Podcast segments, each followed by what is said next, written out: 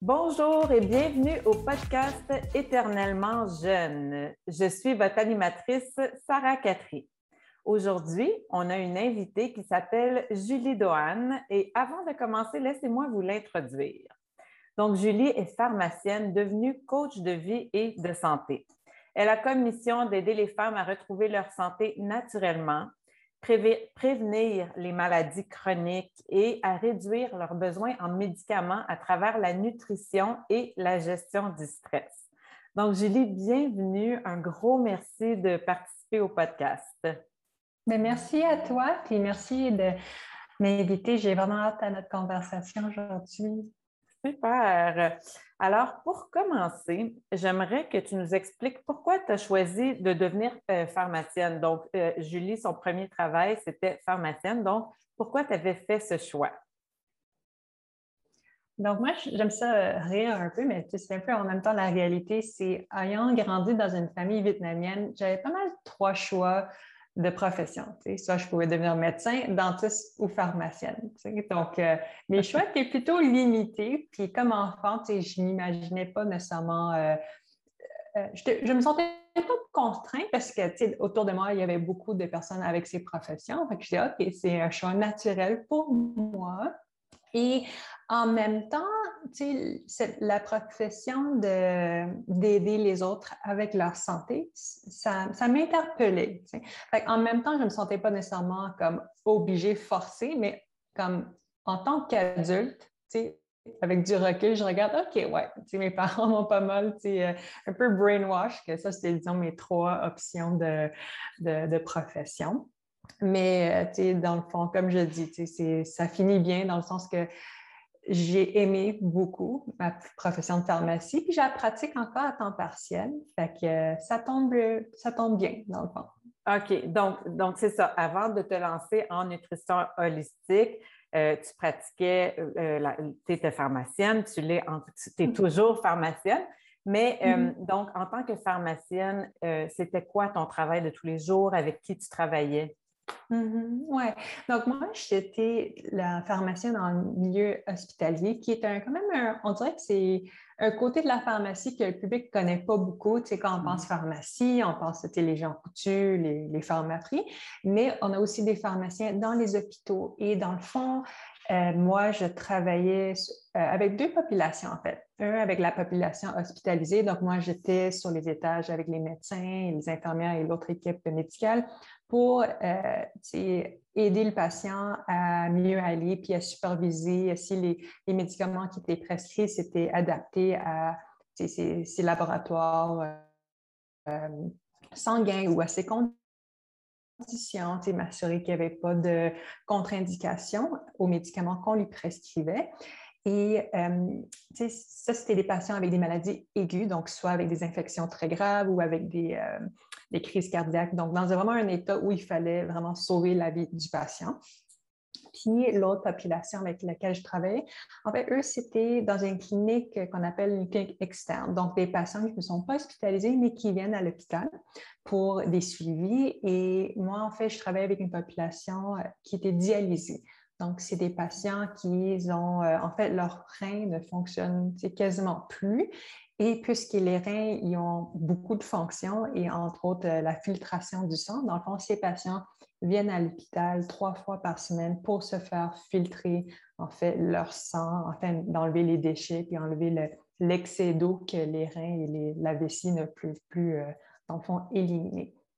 Donc, j'ai vraiment eu la, chance de travailler avec des patients qui sont très hautement malades, mais aussi avec des patients qu'on dit plus chroniques qui vont quand même semi-bien, mais comme euh, ils ont quand même besoin d'un suivi euh, de proches. OK. donc, tu as fait ça pendant combien d'années? Ça, j'ai fait ça pendant neuf ans de temps.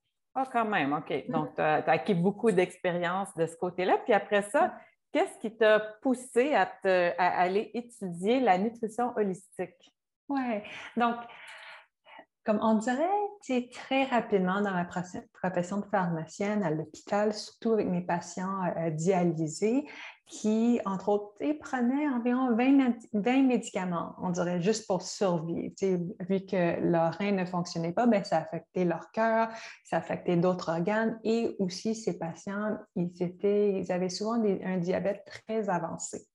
Donc, je mentionne ceci parce que j'ai réalisé très rapidement que malgré le nombre de médicaments qu'on pouvait leur prescrire pour leur diabète ou augmenter leur dose d'insuline, si ces patients ne changeaient pas leurs habitudes de vie, les médicaments allaient avoir un effet très minime. Donc oui, ça aide pour les garder hors de, disons, danger, mais ça n'allait pas vraiment rétablir leur santé, les médicaments dans cette situation-là. Et je dirais en tant que professionnel de la santé, c'est c'est frustrant de, voir que les outils qu'on nous a enseignés à l'université ou en fait dans notre profession ne mm-hmm. servent pas à vraiment aider les patients autant que nous, on, aimerait avoir. on est rentré dans cette profession pour que les personnes rétablissent, puis reprennent leur santé. Puis voilà que l'outil que j'avais en tant que pharmacienne, les médicaments, il y avait un effet très limité. Donc, il y avait cette frustration-là qui me faisait rendre compte que les médicaments, c'est utile, mais ce n'est pas la seule solution. Il y a vraiment les habitudes de vie qu'il faut vraiment privilégier. Malheureusement, disons que durant mes études de pharmacie, il y a dix ans, ben, c'était pas quelque chose qu'on parlait beaucoup. On dit oui, oui, c'est important la nutrition, c'est important de bouger, mais euh, on ne mettait pas beaucoup d'emphase, disons, dessus. Mais tu dis, le 10 ans, est-ce que tu penses que ça a changé aujourd'hui? Plus ou moins, tu sais, je suis comme mm-hmm. encore, euh, ça fait un bout que je n'ai pas fait ça, mais tu sais, parfois, je, participe aux, sessions, euh, en fait, à l'université où tu es encadrer les étudiants. Puis encore, tu sais, la, notion de style de vie, ça commence un peu, mais comme c'est pas très, il n'y a pas beaucoup d'emphase, tu sais. OK encore dessus. Donc, ça, c'était le côté professionnel qui m'a fait comme, oh, OK, tu sais, le côté plus préventif, style de vie, ça vraiment, c'est important, ça à sa place. Puis, ça m'a fait rendre compte que je ne suis pas nécessairement outillée pour mm-hmm. aider mes patients à ce niveau-là. Puis, l'autre côté, je dirais, c'est vraiment plus mes propres problèmes de santé. Donc, euh, dans le temps, euh, je vivais avec de l'acné adulte, je prenais la pilule contraceptive pour ça. J'avais un eczéma qui était sur les deux mains, qui était. Euh, il fallait que je prenne des, des, euh, des crèmes médicamentées, il y avait des corticostéroïdes. Puis vraiment, quand mon, mon eczéma était à son, disons, à son pire, souvent, j'étais quasiment, il y avait quasiment du sang sur mes mains tellement que ça me grattait, puis mon eczéma était très avancé. Puis, disons, l'élément déclencheur, je dirais que c'est quand j'avais pris un test de sang, juste pour, tu sais, comme une routine, un test de mm-hmm. sang, ben, mon médecin m'a dit, OK, ton taux de cholestérol est pas mal élevé. C'est quelque chose aussi qu'on avait dans la famille, un haut taux de cholestérol. Puis mon médecin m'a dit, ben, tu sais, Julie, fais attention à ça. Si tu ne changes pas, éventuellement, peut-être tu dois euh, prendre une pilule pour le cholestérol. Et moi, j'avais 24 ans dans le temps, puis je me disais, OK, à 24 ans, je ne prends pas les médicaments pour le cholestérol. Et ça m'a vraiment fait penser à mes patients dialysés, qu'eux, ils prenaient 20 médicaments juste pour comme survivre. Puis j'ai eu comme un flash de non, je ne veux vraiment pas aller cette route-là. Je veux faire quelque chose, surtout que le, le cholestérol, euh, heureusement, dans le monde médical, il y a quand même assez d'emphase de OK, la nutrition, ça, ça aide. Je t'avais dit que la mm-hmm. nutrition, on ne parle pas trop de style de vie, mais au moins pour vraiment le, côté plus cholestérol, le même diabète, on, met de l'emphase quand même sur euh, l'importance de la diète et comment ça peut changer. Donc là, quand j'ai eu ce diagnostic-là, je dit OK, il faut que je change quelque chose. Je, c'est pas trop tard. Donc, j'ai commencé à changer ma diète et là, dans le fond, euh, l'effet à laquelle je ne m'attendais pas, ben, en fait, j'ai vu que mon eczéma a vraiment commencé à s'améliorer.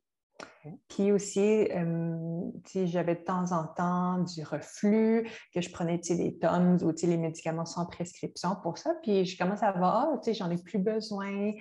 Euh, tout d'un coup, je commençais à avoir comme beaucoup plus d'énergie, j'étais moins fatiguée. Et c'est drôle parce que on dirait que j'ai vécu tellement longtemps avec ces symptômes-là, le reflux, l'eczéma, la fatigue, que je ne me suis pas rendu compte que c'était comme anormal de se sentir comme ça à 24 ans. Mais une fois que mes symptômes ont, commencé à partir, c'est là que je me suis réalisée, waouh, j'étais vraiment malade. Mon style de mm. vie m'a rendu vraiment malade. Puis ça m'a fait réaliser à quel point que c'était important pour ma propre santé, mais aussi comment ça m'a commencé à faire cette réflexion.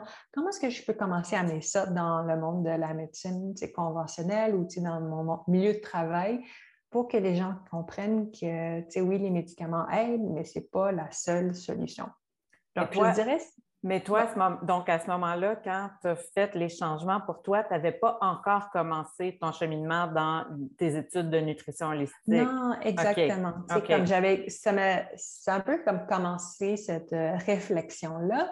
Puis mm-hmm. éventuellement, bah, vu que je suis de nature très curieuse, je me suis dit, ah, OK, ouais, j'ai les, petits changements que j'avais faits, ça avait aidé, mais comment est-ce que je peux pousser ça encore plus? Et moi, j'aime toujours comprendre le pourquoi.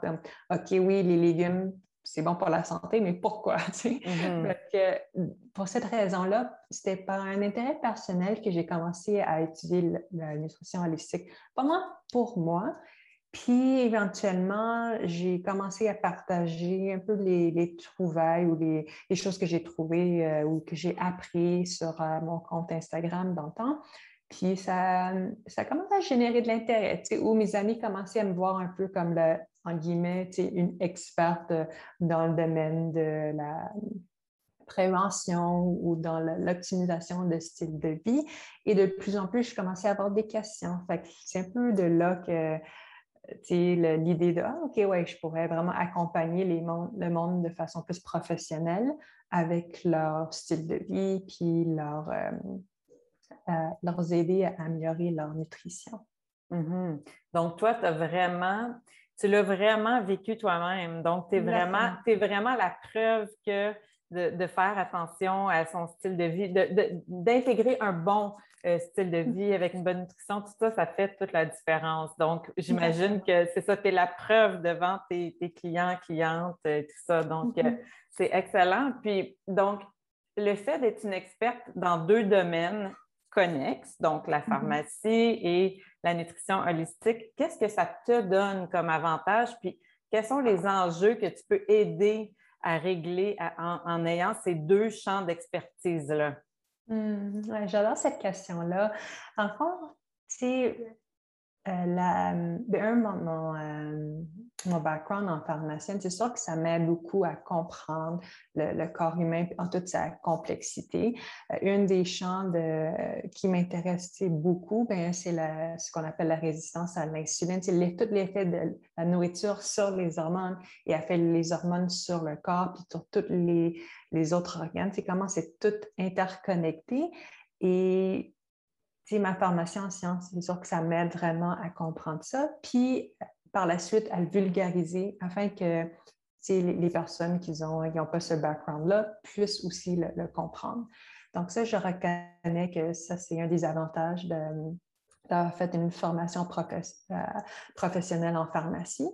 Puis sinon, souvent, le, le, feedback que j'ai de, des gens, c'est que je suis comme un pont entre la médecine ou la santé conventionnelle puis la santé holistique, dans le sens que je suis capable de voir le, meilleur des deux mondes, puis de voir comment est-ce qu'on peut l'intégrer. Puis en fait, il y a un terme pour ça, c'est la santé intégrative. Puis mm-hmm. j'aime beaucoup cette approche, tu sais, parce que euh, tu sais, parfois, dans les professionnels dans la santé conventionnelle, tu sais, ils vont vraiment comme quasiment ridiculiser, vraiment nier complètement les bienfaits tu sais, de la santé holistique, tandis qu'il y a du monde dans la santé tu sais, plus euh, naturelle ou holistique qui vont complètement tu sais, nier les bienfaits de, la santé conventionnelle. Puis je dirais que non, on a besoin des médicaments, on a besoin des, chirurgies de la santé conventionnelle, et aussi, il faut reconnaître que le, le, côté plus prévention, le côté plus naturel, ça a tellement de bienfaits aussi. Puis, mm -hmm. pas, de plus en plus de, personnes y s'intéressent, puis on peut plus faire, en tant que professionnel de la santé, on peut plus faire l'autruche puis faire semblant que ça n'existe pas. puis, parmi nos yeux, il faut qu'on apprenne parce qu'il y a aussi certains produits de santé naturelle, ils ont des interactions avec les médicaments conventionnels.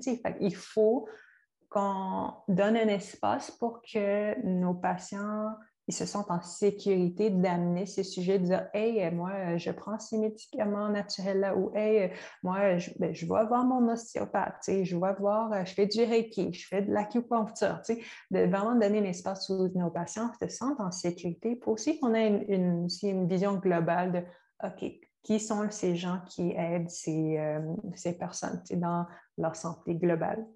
Donc, je mm-hmm. dirais, à cause que je, suis capable de, de, faire ce pont entre ces deux mondes-là. il y a beaucoup de gens qui apprécient ah, tellement. Tellement. Puis euh, moi, c'est ce qui me c'est ce qui m'attire le plus de ton profil. J'aimerais tellement ça qu'il y ait plus de professionnels de la santé qui, justement, comme toi, fassent le pont entre les deux euh, sortes d'approches. Euh, il me semble qu'on serait un monde meilleur. Comme tu dis, il y a trop de. C'est comme deux camps séparés, un contre l'autre, puis c'est comme un pense qu'il a raison, l'autre pense qu'il a raison, mais on a besoin des deux. Donc, Mm-hmm. je trouve ça vraiment euh, formidable. Puis j'espère que de plus en plus, il va y avoir de plus en plus de gens comme toi qui vont être experts dans les deux côtés, puis pouvoir mm-hmm. jumeler les deux. Comme tu dis, j'espère que la santé intégrative va devenir de plus en plus euh, populaire au Québec parce que pour le moment, on n'en voit pas beaucoup.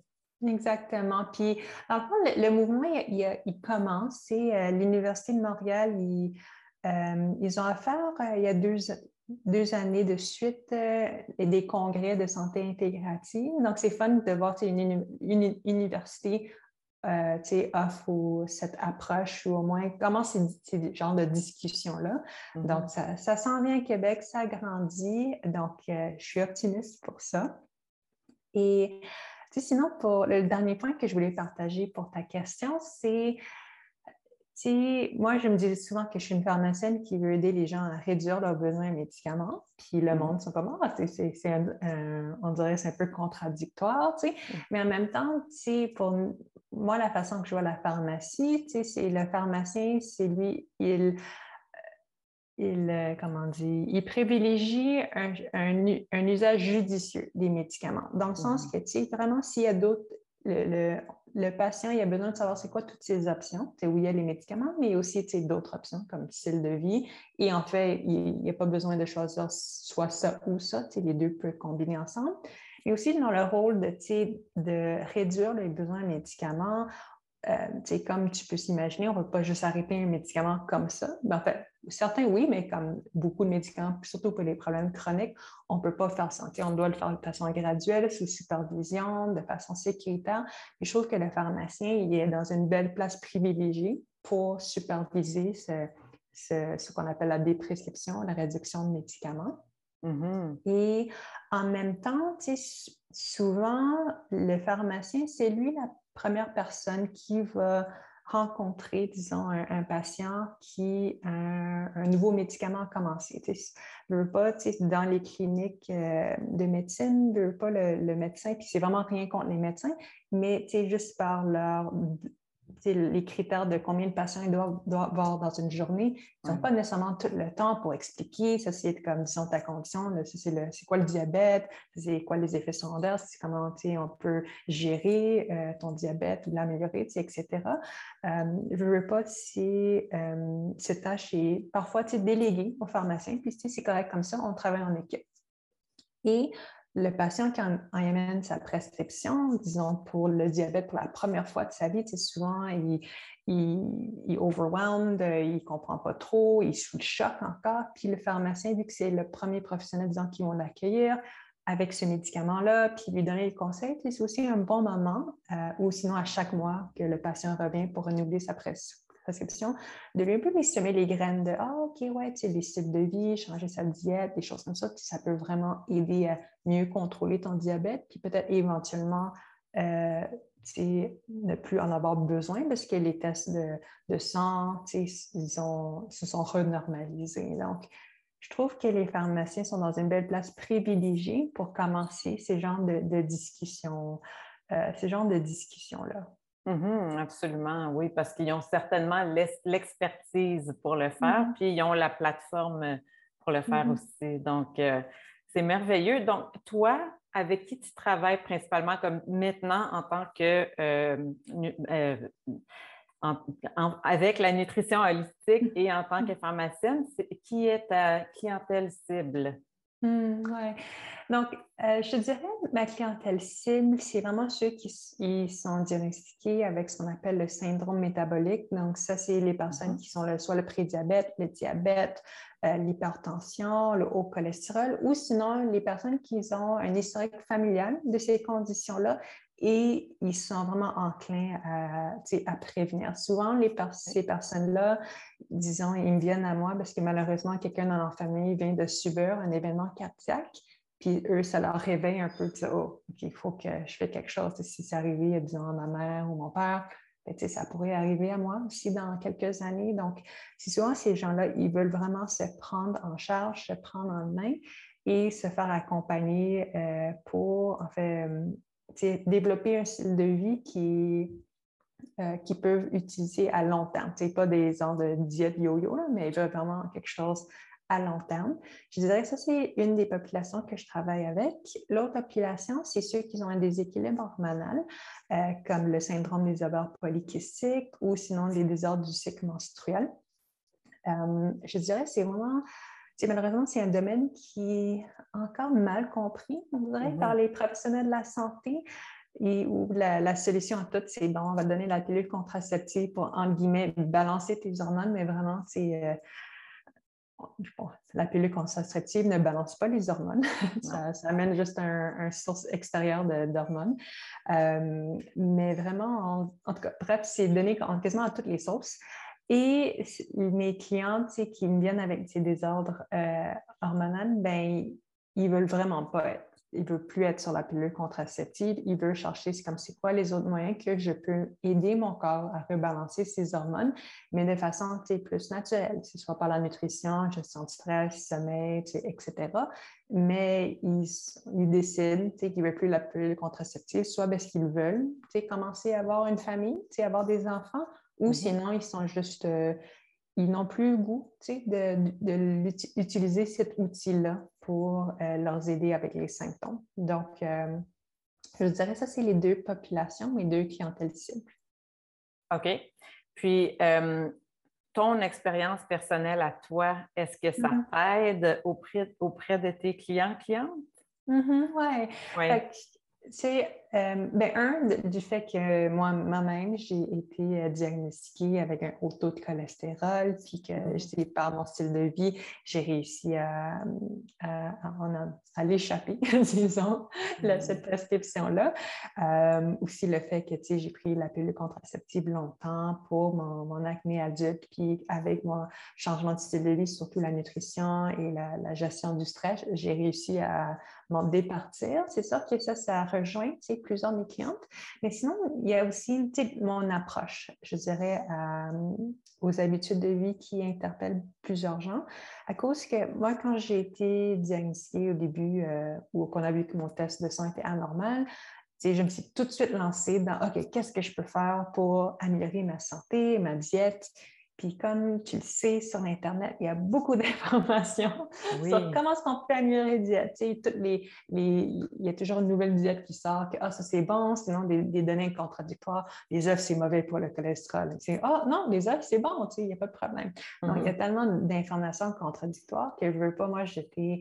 Euh, je savais pas nécessairement où mettre la tête, il y avait beaucoup de confusion. Euh, puis, combiné avec mes, tendances perfectionnistes, je me, lançais dans des diètes, c'est tout ou rien, comme on enlève tout le sucre, on fait tout, on fait tout, Puis, éventuellement, ben, ne veux pas ces changements-là, euh, ces changements faits sur des très courtes périodes de temps et pas avec le bon mindset, ça, ça, donne un peu euh, un effet rebound. tout d'un coup, on lâche tout. Puis euh, la, la, mentalité, euh, tout rien ou de noir et blanc. Ah oui, absolument. J'utilise toujours cette phrase. Je dis toujours ça à mes clientes. Comme tu sais, moi aussi, je travaille avec la nutrition avec des clientes. Puis arrêtez d'être tout ou rien. C'est des chaque, petit changement Exactement. différence. Oui. Oui. Tu sais, comme avec les clients qui ont longtemps fait ce genre de diète ou tout ou rien, les gens, quand ils, entendent des professionnels comme moi et toi parler de non, on va plus graduellement, on dirait que ça, ça leur fait du bien, ça leur donne plus de mm-hmm. permission d'aller plus normalement, puis de ramener ça à la simplicité et de, de, voir que oui, on peut faire des petits pas, puis éventuellement, c'est plus la, la, consistance qui est importante. Je dirais que cette expérience euh, des yo-yo, de tout rien, ça parle beaucoup aux gens. Et en même temps, à travers ces processus-là, moi-même, j'ai réussi à vraiment améliorer ma relation avec la nourriture, puis me montrer beaucoup d'autocompassion à travers ce processus-là. Et donc, euh, on pourrait définitivement en parler plus, mais euh, je te dirais, cette, euh, cette approche plus douce, plus simple, ça, ça parle beaucoup à beaucoup de gens. Ah, je pense que oui, ça fait du mm-hmm. bien aux gens, mm-hmm. puis c'est plus motivant que, de, que d'être trop drastique. Je suis entièrement d'accord. Oui. Mm. Euh, puis quand on parlait, tu m'as expliqué que tu te spécialisais aussi auprès des clientes qui ont tendance à, comme on dit, manger leurs émotions. Mmh, donc, donc, c'est un problème que tu vois souvent. Puis pourquoi, pourquoi est-ce qu'on fait ça? Pourquoi est-ce que les gens ont tendance à associer la nourriture à chaque moment de, leur vie, mmh. bonheur, tristesse? Euh, c'est quoi ta, ta perspective là-dessus? Oui. Donc, oui, en effet, comme tu dis, c'est une habitude qui est, très fréquente. Puis, c'est sûr qu'il y a euh, plusieurs raisons pourquoi est-ce que les gens font ça, mais, disons, certaines observations ou mon travail mes clientes, c'est, tu pas, on, est, on vit dans une société où on ne nous apprend pas comment gérer nos émotions ou mmh. vivre avec des émotions difficiles, ou le, le côté, il faut toujours être heureux, ou il faut toujours euh, être bien. Fait que le monde, dès qu'ils ont, euh, ils ont un, moment de stress, ou ils vivent un deuil, ou des, des bref, la tristesse, on essaie de l'échapper. Donc, soit qu'on l'échappe par la nourriture, et avec d'autres mondes, c'est avec le, euh, les achats compulsifs, avec d'autres, euh, c'est le drogue, le sexe, etc. chaque personne a un peu sa manière de s'évader, disons, de ses émotions difficiles. Fait je dirais que ça, c'est une des raisons. Le fait qu'on ne nous a pas vraiment appris à l'école de comment gérer ces, ces émotions-là.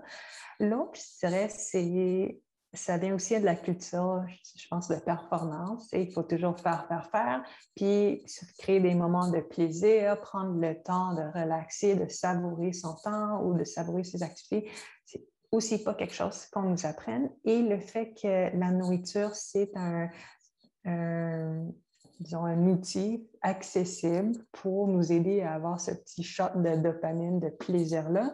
C'est sûr mm-hmm. que quand on est stressé, on n'a pas beaucoup de temps, on dit, ben là, on n'a pas le temps pour prendre un break, prendre de la frette ou faire de l'exercice. Non, mais je peux aller chercher euh, du chocolat, ça me fait du bien sur le moment, puis je continue ma journée, je continue à travailler comme mes 14 jours par 14 heures par jour. je dirais c'est un peu un mix de ça. De, on, on n'apprend pas à, bien euh, vivre avec nos émotions qui sont, plus difficiles. On ne sait pas comment les gérer nécessairement ou, on ne s'est pas fait donner ces outils-là. Puis deux, c'est le, le, côté plaisir rapide de la nourriture. Puis même en grandissant, parfois, les, les parents, quand ils voient un enfant pleurer, ah, oh, pleure pas, papa, voici un, petit bonbon, quelque chose. on se fait comme on se fait donner comme message un peu en grandissant que la nourriture, c'est une récompense. Ah, tu as, eu des bonnes notes, ah, ben voici, on va t'amener à ton, prendre un gâteau, prendre une crème glacée. Puis, je ne suis pas en train de dire que c'est nécessairement mauvais, c'est pas mauvais comme truc, mais en tant qu'enfant, on se fait des associations. Ah oui, absolument. Tellement d'accord avec ça. Oui, excuse-moi. Mm-hmm. non, non, en fait, dans le fond, je dirais que c'est comme, c'est un peu, de mes observations, je dirais que c'est un peu des, euh, ces raisons-là pourquoi euh, manger, entre guillemets, manger ses émotions, manger quand on est stressé, c'est une habitude qu'on a développée à travers euh, les années. Mm-hmm. Puis toi, tu vas aider, tu vas travailler avec les clients, clientes pour essayer de défaire ces habitudes-là, j'imagine. Oui, exactement. Comme une, des choses que je conseille, parce que c'est sûr que chaque cas est comme particulier ou différent, mais le, premier conseil que je donnerais euh, à ta communauté de ta podcast, c'est de en fait, de voir s'il y a des, des genres de, de patterns, de voir, OK, comme documenter, tu sais, quand on a une envie alimentaire ou quand on se voit en train de manger quelque chose, quand on, a, comme, réalise vraiment qu'on n'a pas physiquement faim, tu sais, on mange à cause d'autres raisons que la faim, mm-hmm. c'est de voir, OK, tu sais, ben, un, documenter, tu la moment de la journée. C'est souvent le matin, est-ce que c'est souvent le soir ou un après-midi? Par la suite, c'est documenter euh, l'endroit dans lequel ça arrive. Est-ce que c'est au bureau? Est-ce que c'est chaque fois que tu es sur le sofa devant la télé? Est-ce que c'est quand tu euh, la, fin de semaine au resto? C'est bon. D'un de, peu voir, OK, euh, s'il y a un, parce que notre environnement, il peut aussi influencer quand on a des, une envie de manger quand on n'a pas actuellement faim. L'autre, c'est de documenter ou de noter, tu sais, c'est quoi nos émotions en ce moment-là? Est-ce qu'on est frustré? Est-ce qu'on est triste? Est-ce qu'on on on fait de l'ennui? Puis, euh, l'autre truc, c'est aussi de voir quelles sont les pensées qui sont à travers la qui passent à travers la tête? Est-ce que, comme une, peut-être si je donne un exemple, ça va aider. Euh, ça va aider les gens qui écoutent le podcast, c'est j'avais une cliente que à tous les jours, à autour de 3-4 heures, elle avait toujours une envie de manger une collation. Elle ne savait pas pourquoi, elle savait qu'elle avait bien un bon lunch qui, était satisfaisant, fait qu'elle ne comprenait pas pourquoi elle avait toujours ces envies-là. Puis quand on creusait un peu, on voyait c'était quoi ces, patterns à elle, c'est que dans le fond, euh, vers 3-4 heures, ce qu'elle faisait tout le temps, c'est qu'elle regardait son calendrier de travail pour mm-hmm. voir combien de tâches il lui restait à faire, puis elle voyait qu'il lui restait encore plein de tâches à faire.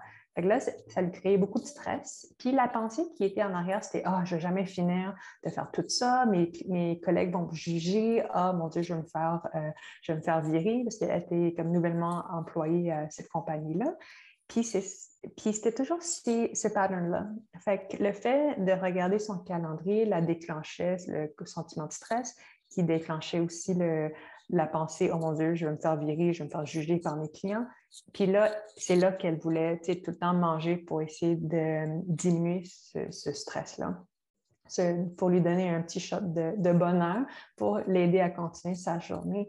Puis quand on a réussi à vraiment adresser ces pensées de euh, je suis incompétente, je ne vais jamais réussir, euh, mes collègues vont me juger, etc., qu'on a vraiment aidé à reprogrammer ces, ces pensées-là, c'est là, qu'elle a réussi à moins, euh, à diminuer sa consommation de ses biscuits ou de ce, ses aliments pour gérer son stress autour de cette heure-là, parce qu'on a vraiment adressé la cause. Et euh, je, tiens à, mentionner cet exemple parce que oui, en tant que coach, j'aurais pu lui dire, ben, OK, juste arrête ou remplace ça par des raisins ou quelque chose comme ça.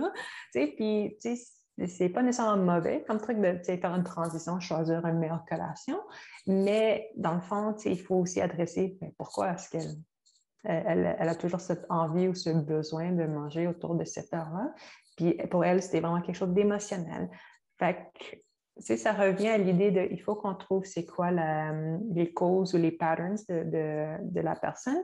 Puis on peut faire ça vraiment en détaillant, ben, OK, c'est à quel moment de la journée est-ce que ça arrive? Y a-t-il un déclencheur particulier comme une émotion, un environnement? Puis c'est quoi, disons, c'est quoi les pensées qui souvent alimentent euh, ces émotions-là? Mmh, c'est un gros, euh, c'est un grand travail d'introspection. C'est vraiment, c'est vraiment mmh. d'apprendre à se connaître. Là. Mmh euh, ça ne doit pas être facile, mais tu as raison, trouver la cause, c'est tellement, euh, ça va être tellement, c'est un changement qui va être qui va pouvoir être soutenu à plus long terme là, que de juste remplacer par quelque chose d'un peu moins ou d'un petit peu plus santé. Mais si la personne n'a pas faim, pourquoi manger? Donc, j'aime ça, je trouve ça intéressant. Puis Julie, donc ça, c'est un super bon conseil par rapport à manger nos émotions. Quoi d'autre que tu pourrais euh, conseiller aux femmes euh, pour leur longévité? Donc, que ce soit pour la santé mentale, la santé physique, des choses qui peuvent euh, apporter à leur mode de vie pour vraiment pouvoir vivre en meilleure santé plus longtemps, puis pour, pour prévenir, comme tu dis, commencer à la cause, commencer mm-hmm. dès le début à bien se sentir. Oui. Donc, le conseil que j'aurais, puis ça rejoint un peu ce qu'on a parlé tantôt, ben avant de donner, disons, euh, quelques conseils, c'est de dire vraiment, on va commencer par une chose à la fois. De ne pas essayer de tout changer en même temps, parce que quand on dit, OK, on va essayer d'améliorer la santé, le monde pense automatiquement, OK, nutrition, je vais commencer à, à prendre faire plus d'exercice, je vais dormir plus tôt. Puis là, il y a toute une longue liste. Puis, pour plusieurs personnes, quand ils regardent cette longue liste-là, ils préfèrent ne rien faire parce qu'ils sont tellement comme paralysés par toutes les choses à implémenter que ça, leur décourage même de commencer. Donc, tu sais, j'aimerais juste dire, euh, avant que, tu sais, on se donne la permission de commencer doucement, de commencer petit à petit. Mm-hmm. Tu sais, il n'y a vraiment aucun, il y a, tu sais, il y a vraiment aucune honte, tu sais, de, de, faire des plus petits pas. Donc, oui. Euh, pour donner peut-être des conseils un peu plus concrets, au niveau de la nutrition, tu sais, souvent, je veux toujours recommander en premier, c'est de réduire, ou en fait de s'éduquer sur le sucre avant, mm-hmm. puis de réduire sa consommation graduellement. Donc, tu sais, comment ça pourrait avoir là, par exemple, tu sais, c'est de un, disons, euh, on identifie en premier, okay, c'est quoi un aliment qu'on mange quasiment tous les jours ou plusieurs fois par semaine qui peut-être contient ce qu'on appelle des sucres ajoutés. Soit que nous, on ajoute du sucre, nous-mêmes, disons, dans notre café, ou disons, c'est des yogourts qui, sont, euh, ont des saveurs dedans. Puis, honnêtement, quand on regarde ces yogourts-là, ils ont au moins euh, 10 à 12 grammes de plus par portion que des, euh, des yoga nature. Tu sais? Fait que mm-hmm. OK, ben là, je peux juste simplement changer mon yoga euh, avec des, des, saveurs puis des sucres artificiels pour un yoga nature, puis j'ajoute moi-même mes fruits ou quelque chose pour le donner plus de goût. Tu sais? Fait que c'est comme un petit exemple de OK, ça, c'est comment je peux améliorer un peu ma, ma nutrition sans avoir des changements super drastiques. Mm-hmm. Euh, sinon, au niveau du sucre, quand je dis éduquer, mais dans le fond, moi, une, chose que souvent je vais offrir à ma communauté, c'est un petit défi de cinq jours où ça leur apprend un peu à chaque jour c'est quoi les sucres ajoutés, c'est quoi, comment est-ce qu'on peut les diminuer, c'est quel genre de sucre alternatif qu'on peut utiliser qui est plus santé, par exemple. à la place du sucre blanc, ben, si on, on, veut faire des pâtisseries ou quelque chose, peut-être du sucre de noix de coco ou même aller vers plus le, du sirop d'érable, déjà, c'est beaucoup moins raffiné. C'est déjà un, bon exemple. Donc, ça, c'est c'est un exemple de, OK, le premier pas, c'est d'éduquer sur le sucre, puis de choisir un aliment qu'on mange souvent et de, de soit réduire notre consommation. Euh, donc, à la place d'un paquet de sucre dans notre café, ben, un demi-paquet, puis graduellement, tu vas peut-être ne plus en avoir ou mm-hmm. sinon de, substituer un aliment que tu manges tous les jours qui, que tu sais qu'il y a du sucre dedans. Ça, c'est comme un exemple. Mm-hmm. L'autre exemple que je dirais, c'est euh, d'optimiser les temps morts.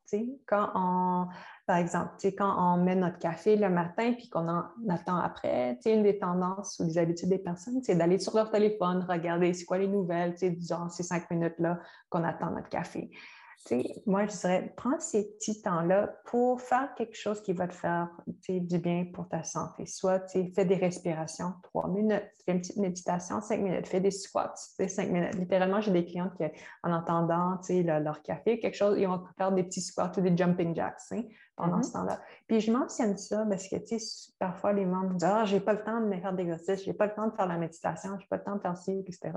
Et dans le fond, c'est de voir, OK, ben, on a plein de temps mort un peu, qu'on en guillemets peur, un peu dans notre journée.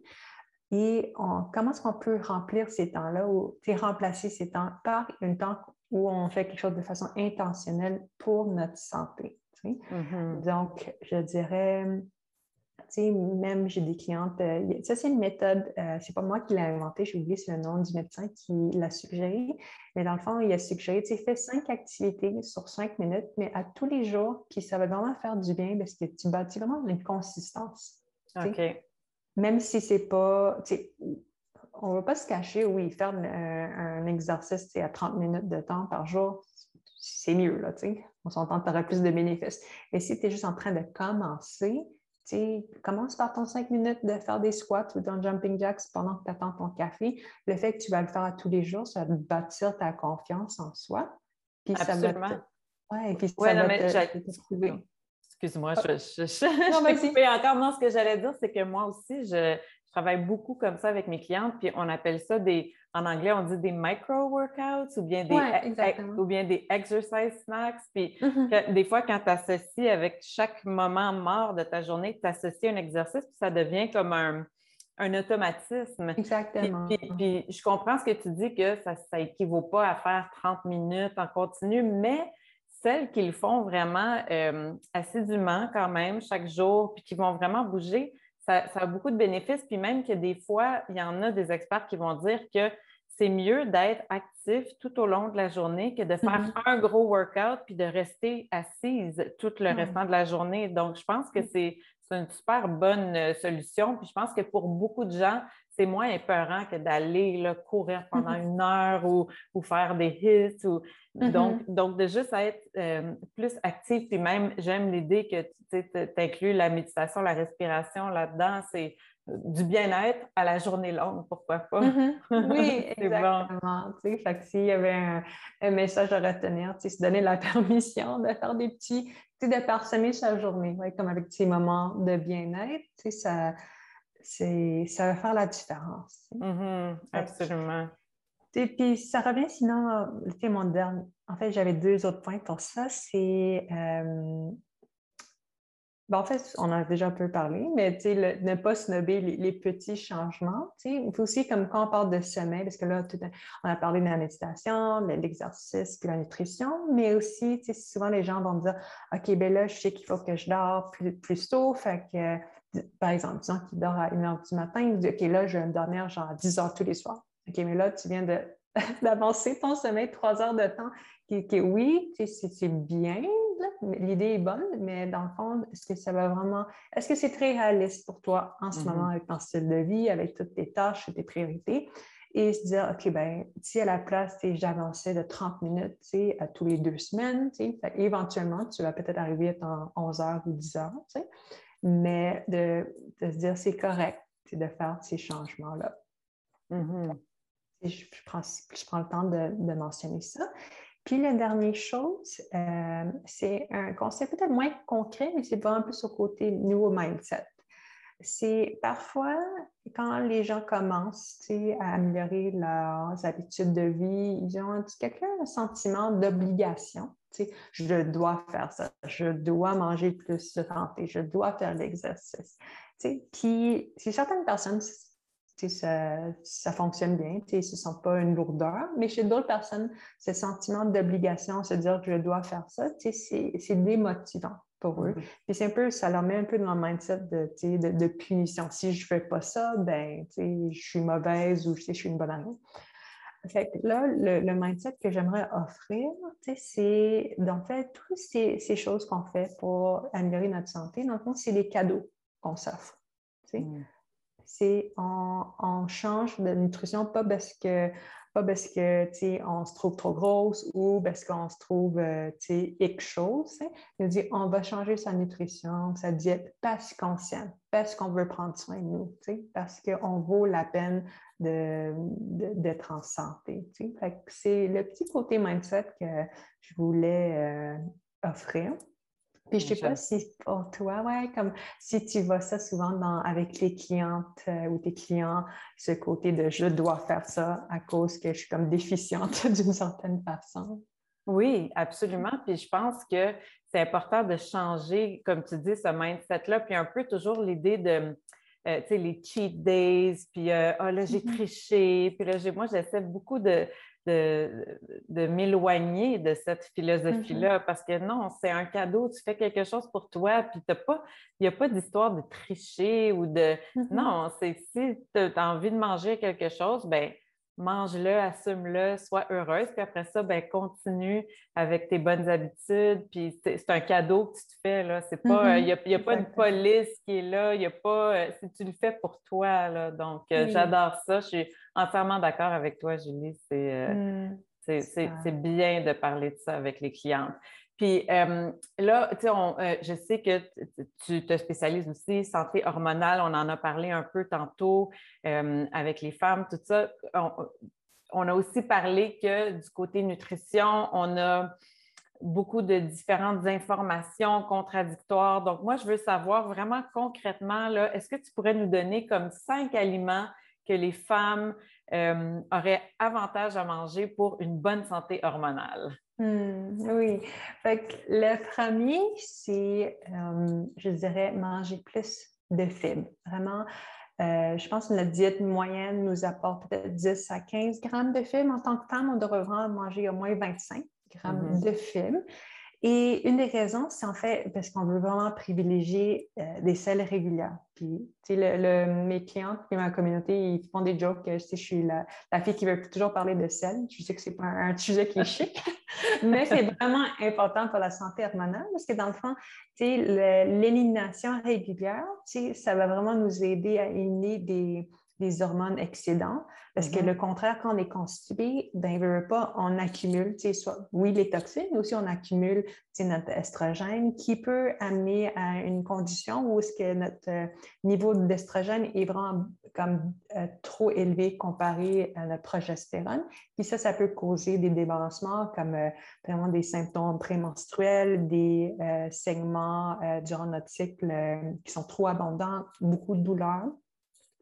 Fait le fait d'éliminer régulièrement, ça, ça va vraiment nous aider à rebalancer nos hormones. Donc, euh, optimiser les fibres, soit par les, ben oui, les légumes avant, mais sinon les graines de chia, les graines de lin moulu, euh, ça, c'est quelque chose que je recommande beaucoup, les graines de lin. Sinon, le psyllium, les fèves euh, ou sinon l'avoine. Le, c'est vraiment une mm-hmm. bonne source de, de fibres. Mm-hmm. Sinon, l'autre, c'est vraiment de privilégier les bons gras, euh, comme les noix, les avocats, euh, non seulement pour leurs vitamines qu'on dit liposolubles, comme les vitamines A, D, E et K, mais aussi pour les minéraux que, disons, euh, surtout dans les noix qui contiennent comme le zinc, euh, ou même le fer, qui sont souvent des minéraux qui sont déficients chez euh, les femmes qui ont des troubles hormonaux. Donc, vraiment, l'idée, manger des bons gras, tu sais, le gras, ce n'est pas mauvais. Je pense maintenant, de plus en plus, le monde commence à se défaire l'idée des années 80-90, qu'il faut absolument manger zéro gras. fait que ça, en fait, quand ils pensent que nos hormones, c'est fait à base de gras. Il faut qu'on en mange. Euh, excuse-moi, juste pour, quand tu dis pour les vitamines liposolubles, tout ça, c'est pour l'absorption, pour que le corps les absorbe, c'est oui, ça. parce que le corps puisse l'absorber, mais aussi dans mm-hmm. certains aliments euh, qui sont qu'on appelle les bons gras, eux aussi contiennent ces, euh, ces vitamines-là, qui sont utiles pour le, corps en général, mais aussi pour la, santé hormonale. Mm-hmm. Euh, le troisième aliment, je dirais, c'est les, légumes qu'on appelle crucifères. Donc, ça, c'est comme les brocolis, euh, la roquette, euh, les choux-fleurs, le kale. Ça, c'est quelques exemples d'aliments crucifères. Dans le fond, eux, ils ont une composante dans ces légumes-là qui vont aider vraiment le foie dans sa fonction de détoxification. Et pourquoi est-ce que ça c'est important? Dans le fond, c'est le foie, lui, est responsable pour euh, ce qu'on appelle métaboliser toutes nos hormones puis les rendre euh, ce qu'on appelle inactifs. Et quand, on a, quand le foie, euh, pour différentes raisons, n'est pas capable de bien détoxifier ou métaboliser les composés, dans notre corps, mais là, il peut y avoir une accumulation soit d'hormones ou sinon une accumulation aussi d'hormones qu'on appelle plus euh, nuisibles, comme l'estrogène. L'estrogène, il y a une sorte d'estrogène, ce n'est pas tous les estrogènes, mais il y a vraiment une sorte d'estrogène que s'il n'est pas bien métabolisé, qui peut augmenter les cas de cancer du sein ou d'autres euh, problèmes euh, des cancers considérés plus hormonaux pour les femmes. Mm-hmm. Les légumes crucifères, c'est quelque chose qu'on veut ajouter. Puis est-ce que, est que je peux te demander, les légumes crucifères, est-ce que tu conseilles euh, qu'on les cuise ou qu'on les mange crus ou un peu des deux? C'est quoi ton opinion là-dessus? Je dirais souvent de les cuire, au moins que ce soit à la vapeur ou sinon rôti au four ou sinon, par exemple, dans une soupe ou quelque chose. Mm-hmm. Euh, une des raisons, c'est c'est un sujet qui est un peu controversé, mais disons qu'on en mange trop de cru, euh, ça peut avoir un effet sur notre glande thyroïde. Donc, pour ces raisons-là, je préfère les, toujours les suggérer de les, euh, cuire un peu ou les blanchir. même si on met du kale dans son smoothie, quelque chose, on peut toujours blanchir, les mm-hmm. blanchir puis les garder, disons, soit le congélateur ou, au frigo. Ça va aider euh, à avoir moins d'impact sur notre glande euh, thyroïde. C'est sûr que si de temps en temps on mange ça cru, il n'y a pas de problème. Mais si on veut les incorporer de, disons, de façon journalière ou au moins trois, quatre fois par semaine, euh, c'est mieux de les manger cuits. OK, parfait. Mhm. Sinon, le quatrième, euh, je dirais, bon, ça c'est un peu plus général, mais c'est les aliments anti-inflammatoires puis les antioxydants. Mhm. Euh, anti-inflammatoires, ça va aider surtout les personnes qui ont le syndrome des prémenstruels ou qui ont beaucoup de douleurs au niveau de leur cycle. Ou du de leur, leur menstruation. Donc, les aliments anti inflammatoire, c'est les classiques qu'on parle souvent dans le monde de la santé, c'est le, curcuma. Euh, sinon, on a les, euh, tous les côtés, les, bleuets qui ont aussi un, côté antioxydant. Donc, euh, sinon, on a les oméga 3 comme dans le, le saumon ou quelque chose comme ça. Donc, je dirais, ça, c'est ça, c'est des aliments qui sont très utiles puis, bon, je sais que tu as, demandé au niveau de la nutrition, mais je veux quand même l'insérer, le, côté, tu sais, sommeil puis gestion de stress. C'est mm-hmm. extrêmement aussi important pour la balance euh, des hormones. Euh, je mentionne ça juste parce que, parfois, on pense, OK, la nutrition, c'est la solution à tout, tu sais. Puis, un peu comme ça revient un peu à l'idée des, médicaments. Les médicaments, oui, c'est utile, ça aide, mais ce n'est pas le, le casse-tête complet. Mais c'est la même chose pour la nutrition. C'est très utile, ça aide beaucoup, mais aussi, il ne faut pas, euh, faut pas euh, ignorer les, bienfaits ou les bienfaits des sommeils de la gestion du stress ou en fait les, les, les conséquences négatives qu'un manque de sommeil. Mm-hmm. un stress chronique peut apporter parce que ne veut pas euh, le manque de sommeil puis la, euh, un stress chronique qui n'est pas, disons, bien géré, ça déplète le corps de beaucoup de vitamines, ça cause beaucoup d'inflammation. Tu oui, on peut amener la nourriture pour essayer de, calmer puis de ramener les, euh, les, vitamines, mais si on n'adresse encore, disons pas la, cause de pourquoi est-ce que notre corps est toujours en train de, de se vider de, ces vitamines-là ou pourquoi il y a tellement d'inflammation, ben en fait, c'est euh, on, a on va juste adresser une, une, une, partie du problème et non du problème au complet. Ah, je suis entièrement d'accord. Puis moi aussi, j'adresse ça avec mes mm-hmm. clientes tout le temps, tout le temps. Puis c'est ce qu'on appelle la santé holistique. C'est parce que c'est un tout. Tout est relié, tout est mm-hmm. complémentaire. Donc, on ne peut pas laisser un aspect. On ne peut pas avoir la mm-hmm. parfaite nutrition, mais pas dormir de la nuit. Donc, je, suis contente que tu le mentionnes. Puis je suis euh, entièrement d'accord. Donc, euh, on approche de la fin. Mon Dieu, j'aurais tellement de questions à te poser. Euh, mais dans le fond, ce que tu sais, tu nous as parlé au début que toi, tu as commencé la nutrition holistique, tout ça parce que toi-même, tu avais eu des, euh, quelques enjeux, donc avec le cholestérol, tout ça. Donc, j'imagine, je sais, j'imagine que tu es quand même quelqu'un qui vit, tu sais, qui mange bien puis qui est en santé, tout ça. Euh, j'aimerais que tu nous parles de quoi d'autre que tu fais pour toi, que ce soit pour ta santé mentale, ta santé physique, des mm. choses que tu appliques dans ta vie tous les jours, puis que, tu sais, qui peuvent inspirer d'autres femmes aussi. Là. Super, j'adore cette question-là. Je dirais que, tu sais, mes, euh, si on veut parler de routine, tu sais, mes, routines, ils, changent un peu, mais euh, de façon générale, pour ma santé mentale, c'est que je fais, euh, je fais de la méditation de pleine conscience, moins deux fois par jour. Souvent, ça fait comme un 10 minutes le matin, 10 à 15 et 10 à 15 le soir. Je ne suis pas. Euh, sais, même si je fais une formation en ce moment de professorale de méditation pleine conscience, je ne suis pas encore rendue au point où je fais des méditations de 60 minutes d'une shot. mais pour l'instant, comme je ne vois pas ce que c'est nécessaire, je me sens bien avec mes 10 minutes le matin, 10 minutes le soir. Mm-hmm. Sinon, moi-même, j'ai une coach de vie qui me supporte euh, avec ma santé mentale. Je trouve que c'est important d'aller demander de l'aide puis se faire supporter d'une façon ou d'une autre, soit avec une coach de vie, un thérapeute, si on se sent le besoin. Mm-hmm. Euh, sinon, une autre chose que euh, je fais pour moi, mais et c'est un travail continuel, c'est vraiment d'être clair dans mes priorités, puis je dirais mes, mes valeurs fondamentales afin que je peux vraiment créer une vie qui est basée sur ceci. Parce que pour moi, personnellement, quand j'ai l'impression de vivre une vie ou une journée qui n'est pas alignée à ce qui est important pour moi ou à mes priorités, mon anxiété augmente, je suis plus stressée. Puis souvent, on dirait que je suis comme épuisée, fatiguée. Puis je c'est ceci, parce qu'on dirait que parfois, le monde, ils viennent, puis sûrement toi aussi, ils viennent nous voir pour dire Ah, ben, je suis fatiguée, j'aimerais avoir plus d'énergie. Puis oui, les habitudes de vie peuvent aider, certainement, mais aussi de voir que c'est quoi les choses au niveau mental ou euh, ouais, au niveau mental ou dans notre vie qu'on a besoin un peu d'épurer pour créer de l'espace puis regagner notre énergie. Parce que on ne va pas se cacher, il y a des activités ou des personnes qui épuisent notre énergie. Mm-hmm. Puis je trouve que en, en soyant clair avec moi-même, qu'est-ce qui est important pour moi, puis qu'est-ce qui me redonne de l'énergie et qu'est-ce qui me nourrit moi-même ou mon esprit, euh, ça m'aide vraiment au niveau santé mentale.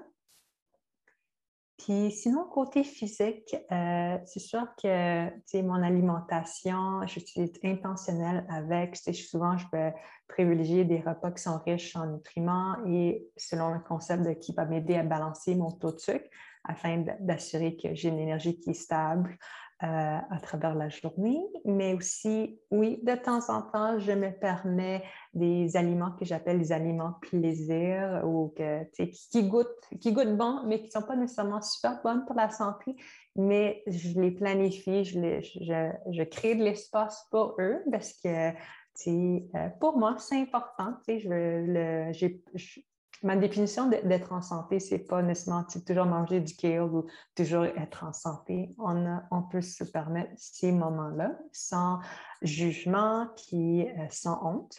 Mm-hmm. Et sinon, euh, quelque chose, euh, quelque chose qui m'a vraiment aidé dans, dans les dernières années, je dirais, c'est d'avoir un, un, Fitbit.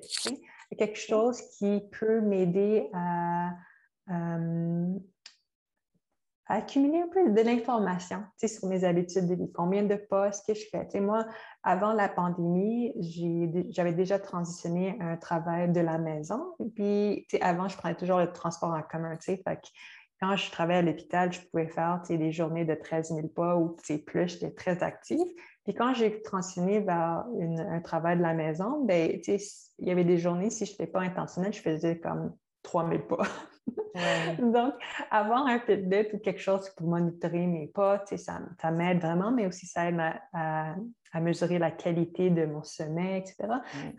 pour moi, le plus d'informations que j'ai, ça m'aide à évaluer euh, mon style de vie, puis ça m'aide à voir, OK, où est-ce qu'il y a encore de la place à l'amélioration. Donc, ça, je dirais, c'est les choses qui me qui m'aident avec ma santé mentale puis ma santé physique. Hmm, c'est très inspirant, Julie. Merci beaucoup de, partager tout ça avec nous.